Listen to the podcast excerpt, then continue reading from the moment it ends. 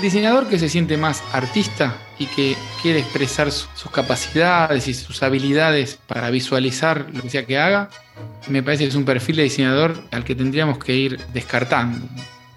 En cambio, para el otro lado, el que se acerca más al perfil del ingeniero, para mí me parece mejor.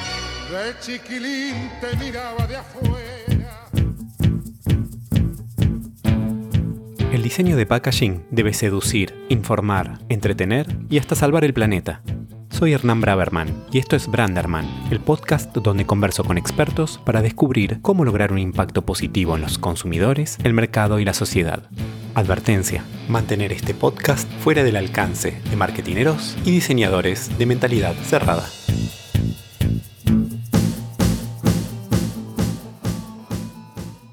Antes de pasar a la entrevista, les quiero presentar mi agencia. Marcas con propósito, humanas, ágiles, honestas, que no dejan a nadie indiferente.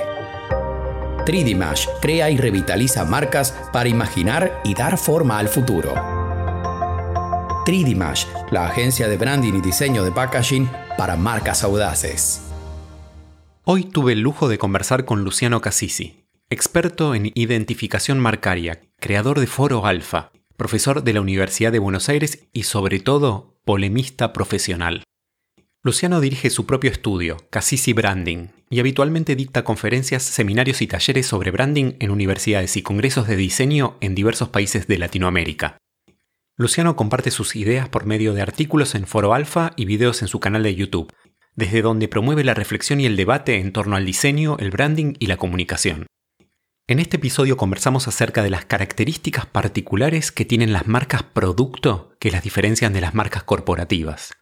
También me explicó por qué cree que las marcas gráficas no son mensajes, sino elementos para firmar mensajes. Además me confesó por qué la palabra diseñador no lo enorgullece mucho. Con ustedes, Luciano Cassisi.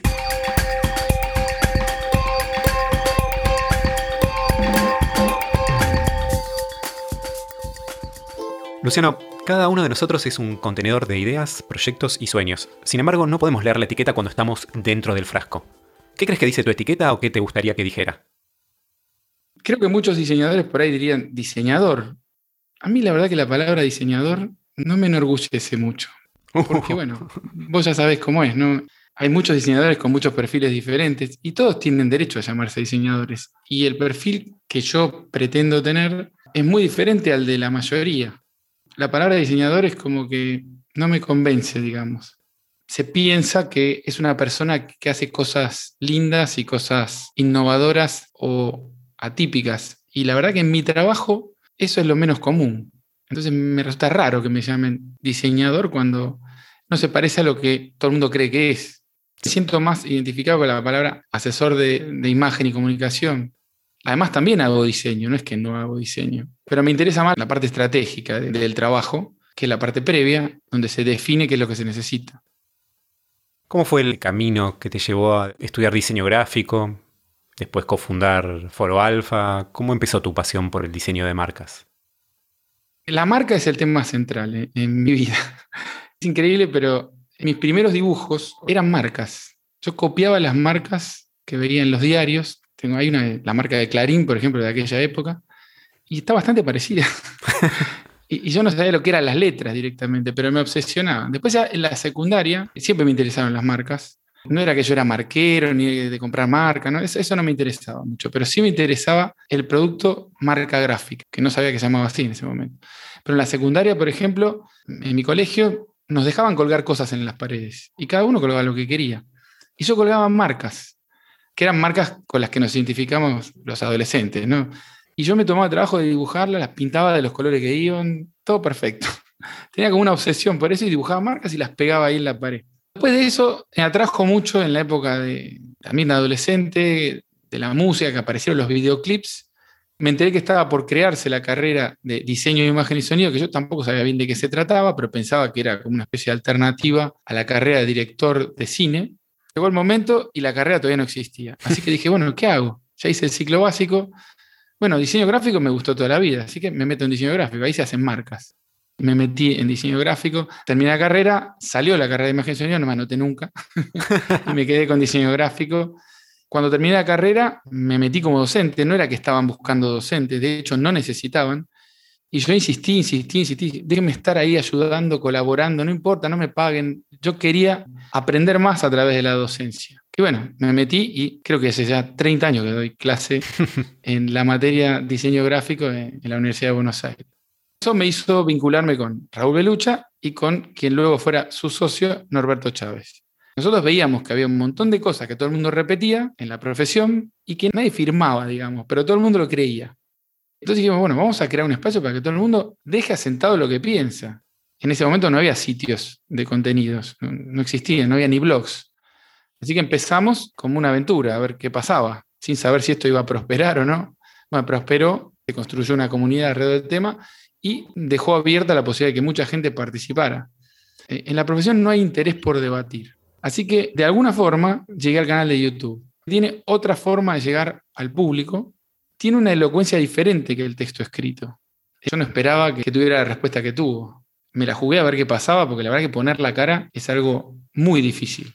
Sí. Una cosa es eh, escribir y otra cosa es poner la cara. Cuando pones la cara estás firmando, lo cual no es poco. Hablar por hablar, todo el mundo habla. Hacerlo con la cara es muchísimo más difícil. Pero bueno, me tuve que acostumbrar y creo que valió la pena. Desde ese Luciano, me imagino en Diseño 1 te habrá tocado diseñar la primera marca gráfica, ya no copiarla, sino diseñarla. ¿Cómo evoluciona tu visión del diseño en todos estos años especializante en branding? Bueno, a mí me formaron con esta idea de que las marcas tenían que transmitir ideas, y cuantas más, mejor. Me acuerdo que el ejemplo que me daban siempre era la marca de Alitalia, que era una A, que además tenía forma de alerón y que además tenía los colores de Italia. Eso era el modelo perfecto de marca y si uno podía conseguir eso era como tocar el cielo con las manos.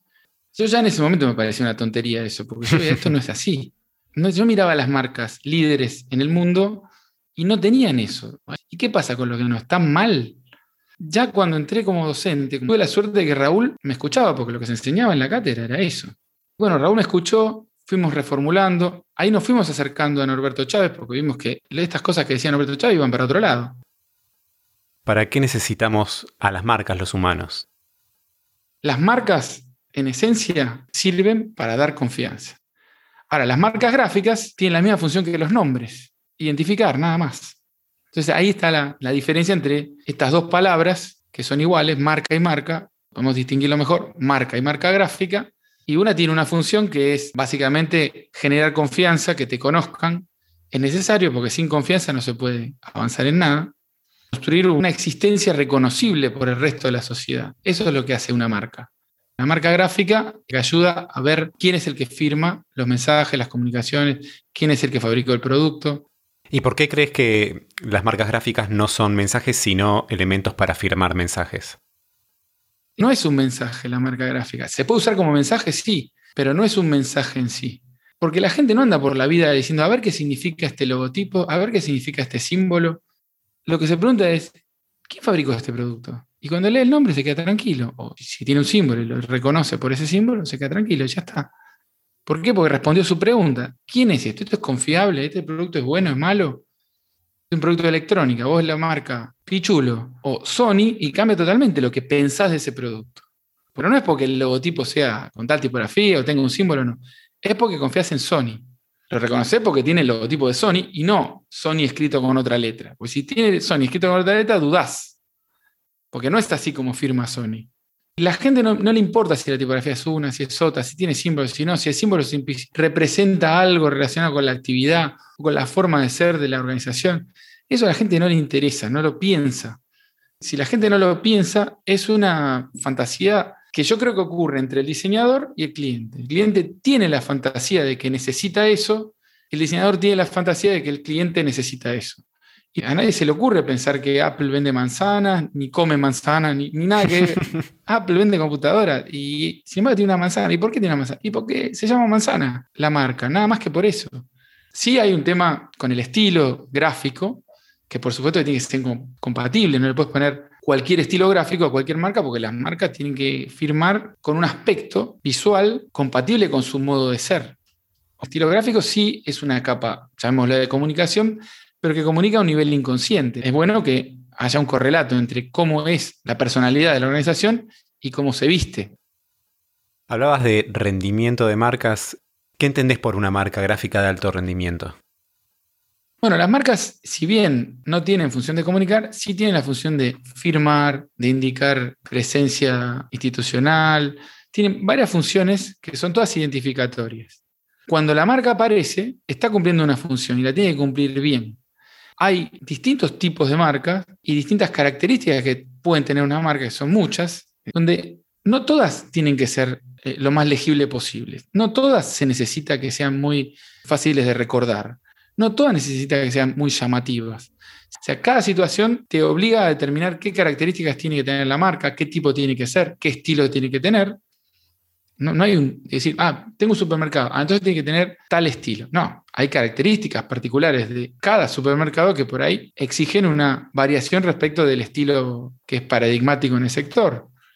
Por ejemplo, hay un, supermercado en Inglaterra que se llama Marks Spencer, tiene una marca que no parece la marca de un supermercado. Pero la verdad que cuando entras te das cuenta que no se parece tampoco a un supermercado cualquiera. Es un supermercado medio premium. Entonces, bueno, la marca acompaña ese perfil. Por eso tiene que tener un estilo diferenciado. Y ahí es donde, donde puede aparecer el tema de, este, de la comunicación que muchos diseñadores ven y que está, y no, es que, que, no existe la comunicación en la marca, pero no, su función no es comunicar un mensaje que la gente diga, ah, mira, me doy cuenta de que porque tiene tal símbolo me está comunicando tal cosa. No, la gente ve cómo firma, punto, nada más. ¿Cuál crees que es la mayor lección de diseño de marcas que desearías poder darle a un marketinero sin que tenga que aprenderla de la experiencia? Uno de los problemas que tenemos los diseñadores es que trabajamos para el departamento de marketing, lo cual está relativamente bien cuando se trata de diseño de producto, pero con la identificación institucional, con la parte corporativa, también nos mandan con marketing.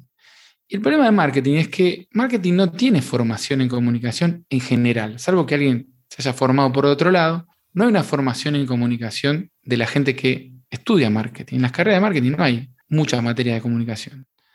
Y dentro de las empresas les hayan dado la tarea de encargarse de la comunicación es un misterio difícil de, de entender.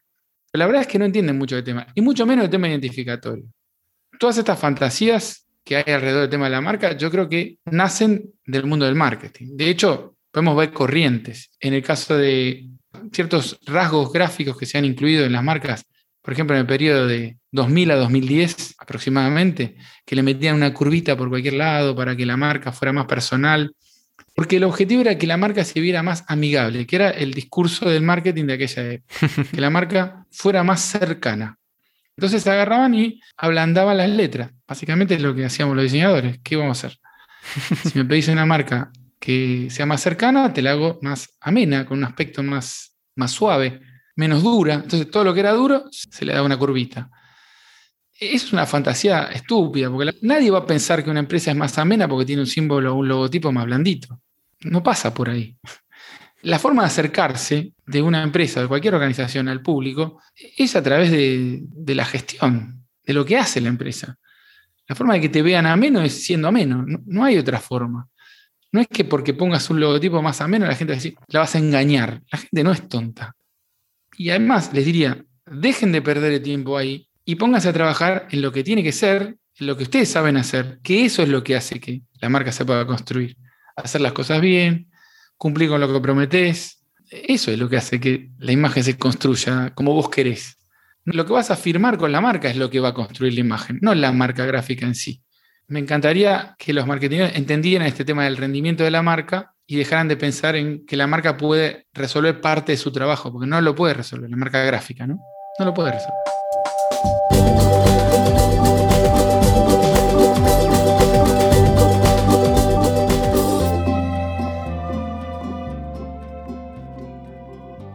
Luciano, como vos sabés, este podcast se enfoca en el diseño de packaging y me gustaría saber si te atrae en especial el fenómeno de las marcas gráficas de producto cuando las ves en el pack.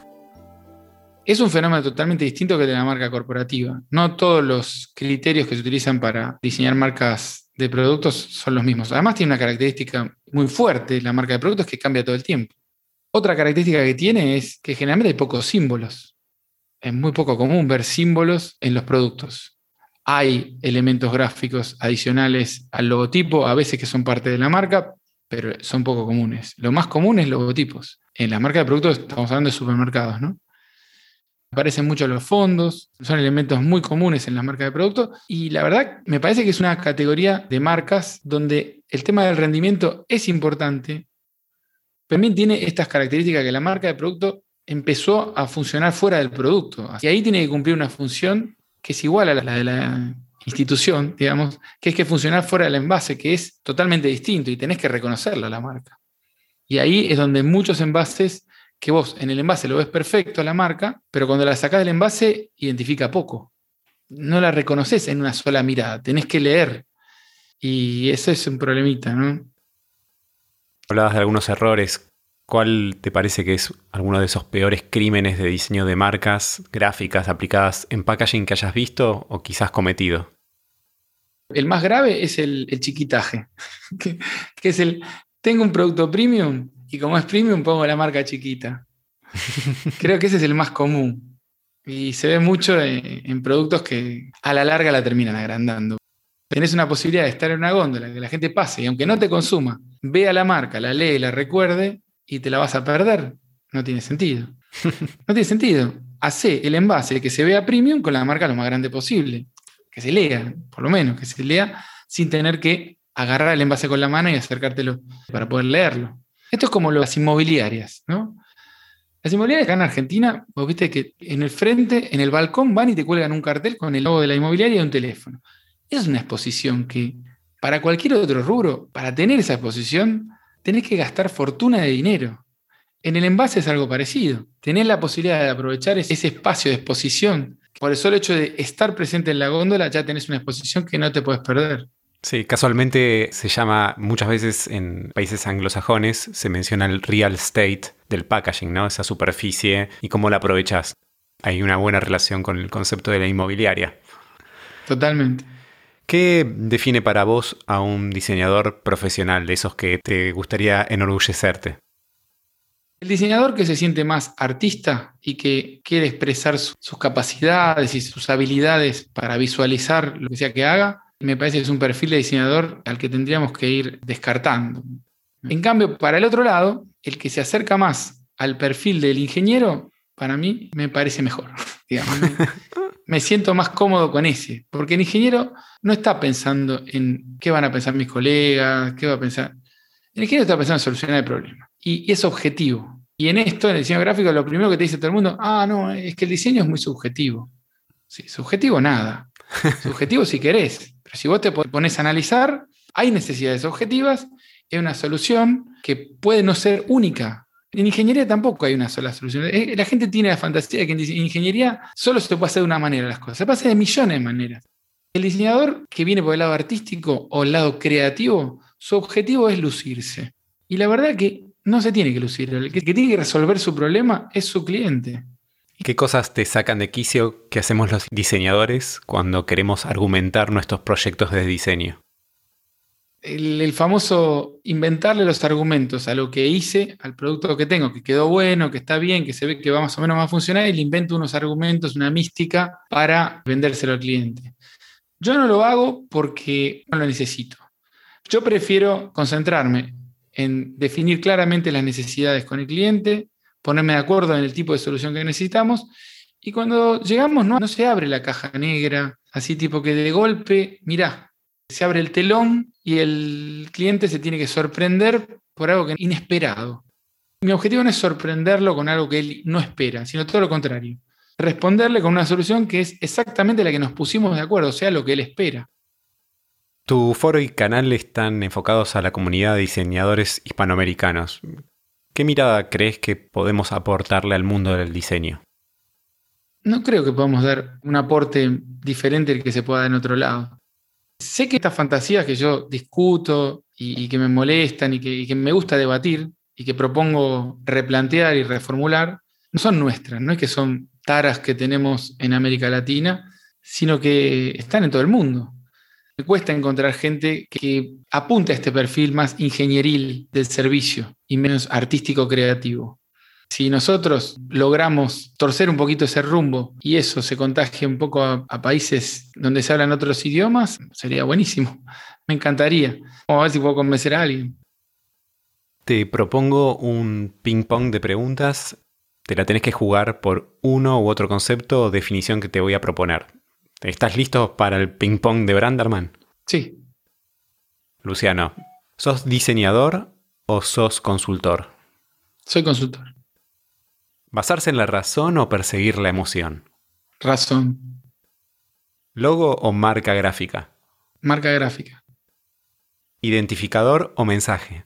Identificador. ¿Brief cerrado o brief open-ended? Cerrado. Hay que cerrarlo. ¿Estratega creativo o diseñador estratégico? Diseñador estratégico. ¿Proyecto de creación o proyecto de renovación? Bueno, depende. A veces hay que crear, a veces hay que renovar. ¿Cliente emprendedor o cliente corporación? Corporación. ¿Focus groups o corazonadas? Entre estos dos, creo que me quedo con las corazonadas. en el caso de diseño de marca, el focus group no tiene nada que opinar. No me sirve de nada esa información. Para el packaging es otra cosa. Ahí sí que se necesita esa información. Bien. ¿Mercado masivo o mercado premium? Mercado masivo. ¿Conceptualización o ejecución? Conceptualización. ¿Tipografía serif o tipografía sans serif? Sans serif. ¿La forma sigue a la función o la forma sigue a la emoción? A la función. ¿Un proyecto junto a Paul Rand o un proyecto junto a Paula Scher? Paul Rand. ¿Cliente local o cliente internacional? Internacional. ¿Video en YouTube o artículo en el foro? Video en YouTube. ¿Conferencia para muchos o conferencia para pocos? Para muchos. En las presentaciones, ¿nervios cero o nervios siempre? Siempre. ¿Ser jurado o ganar premios?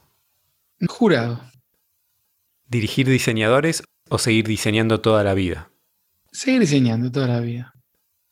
¿Trabajo remoto o trabajo presencial? Remoto. La última, ¿diseñador se nace o diseñador se hace? Se hace. A ver, decime algo sobre el diseño de marcas que sea cierto y en lo que casi nadie esté de acuerdo con vos. Que la marca no puede cumplir ciertas funciones que se le quieren asignar. No puede, no es que no le pongo buena voluntad. No puede, no puede porque no puede, porque no es su función. En packaging, por suerte, eso no pasa. Nadie se pone a delirar con esas cosas. Me encanta eh, la gente que se dedica al packaging por eso, porque no pierden el tiempo. Van a lo que se necesita, resuelven el problema. El packaging es excelente. En Argentina es muy bueno. Yo veo muy buena calidad de packaging. A mí me encanta porque la gente que hace packaging está centrada en resolver el problema. Estamos viviendo una época de cambios sociales, tecnológicos, económicos, ecológicos. ¿Qué cambios te parece que vamos a ver en los próximos años en el mundo de las marcas gráficas? Creo que en breve vamos a tener herramientas de inteligencia artificial que nos van a dar opciones y a partir de ahí vamos a seguir trabajando porque ya existen todas esas cosas. Ya existen, solo que no están las herramientas para empezar a usarlo, pero avanzan a pasos agigantados. Creo que lo que nunca va a poder, o por lo menos no por unos cuantos años, va a poder resolver eh, la tecnología es la parte de definición estratégica. Por más que vos tengas una máquina que te pueda dibujar las marcas solas sin que haya un diseñador, si no sabes qué tipo de marca se necesita, no, no puedes operar esa máquina. Creo que el que se queda sin laburo es el que dibuja nada más. Ese se queda sin laburo. Si no tiene desarrollado su capacidad de definición estratégica y tener la capacidad para evaluar si la solución que, que se obtiene sirve para resolver esos problemas y todos los condicionantes del caso, ese va a ser reemplazado por una aplicación que lo va a hacer mejor. Y más rápido. Y más barato. Instantáneamente, no más rápido. Sí, sí. Vas a apretar el botón y vas a decir, mira, tenés estas cinco, ¿cuál te gusta más? Por acá. Y te va a tirar otras cinco, y así, y así, hasta, hasta que llegues a la marca. Ahora, si vos no sabes cómo orientar a la máquina, porque no tenés capacidad de definición de variables estratégicas, del contexto, de la situación, de la historia de la marca. Hay, que pensar, hay que usar el cerebro. Se necesita una, persona culta para poder hacer ese trabajo. Esa persona, yo creo que por ahora no, no va a ser reemplazable. Y me parece que nunca, pero no se sabe. No se sabe. Luciano, me imagino que te cruzaste durante tu carrera muchos profesionales de diseño. Si pudieras cenar con tres diseñadores vivos, muertos, ¿quiénes serían y por qué? Mm, te soy sincero, no me interesan mucho los diseñadores. no me gusta cómo piensan. Respecto al diseño de marca, ¿no? Estamos hablando. No me gusta su enfoque. Se dispersan por otro lado, mezclan marketing con diseño. Entonces, no confío mucho en los diseñadores en general. Invitamos ingenieros entonces. Sí, tal vez con algún ingeniero probablemente me entretenga más. Luciano, ¿cuál es tu próxima aventura? Mi última aventura es tener un hijo que nació hace un año y bueno, estoy súper feliz. Y sí, esa aventura va a seguir por unos cuantos años. ¿El naming fue difícil? Yo ya lo tenía perfecto, pero al final ganó el otro naming de mi mujer. Igual es muy lindo el nombre, me gusta. Lo acepté porque me gustaba igual. Es un buen identificador. Sí, es un buen identificador, sí, sí. tenía uno que respondía mejor a algunos condicionantes. Algunos temas de rendimiento, cómo funcionaba con el apellido. Tenía mejor rendimiento en ciertas situaciones, relacionado con el apellido, con, con ese tipo de cosas. Pero bueno, ya está. Quedó bien igual, quedó muy bien. Genial. Luciano, te agradezco un montón. Realmente, como decías, estás marcado por la marca. Hablabas de que poner la cara es firmar, ¿no? Como mencionabas, en vos también te la estás jugando y construiste a través del canal y a través de todo tu aporte a la profesión, fundamentalmente me parece que la clave es ese espíritu de cuestionar. Es una crítica constructiva, siempre nos va a hacer mejores. A lo sumo corroboraremos que estamos en lo cierto, pero ¿qué tal si estábamos equivocados y aprendemos algo nuevo, no? De eso se trata, ese es un poco el espíritu con el que creé Foro Alfa en su momento. Es bueno, vamos a preguntarnos, no demos por bueno todo no necesito convencer a nadie, pero me parece bien este ejercicio de reflexionar, revisar. Esa es una de las cosas que yo insisto mucho, hay que comprobar las cosas que se dicen. Y muchas cosas es fácil comprobar que no son así. Te mando un abrazo y felicito por el podcast, está muy bueno. Espero que hayas disfrutado tanto como yo esta conversación. Podés chequear las notas del episodio para ver todos los links relevantes. Te invito también a seguirme a través de la cuenta de Instagram y mi website branderman.design. Suscríbete al podcast en tu app favorita para no perderte el próximo episodio de Branderman, el podcast en el que te propongo descubrir cómo lograr a través del diseño de packaging un impacto positivo en los consumidores, el mercado y la sociedad.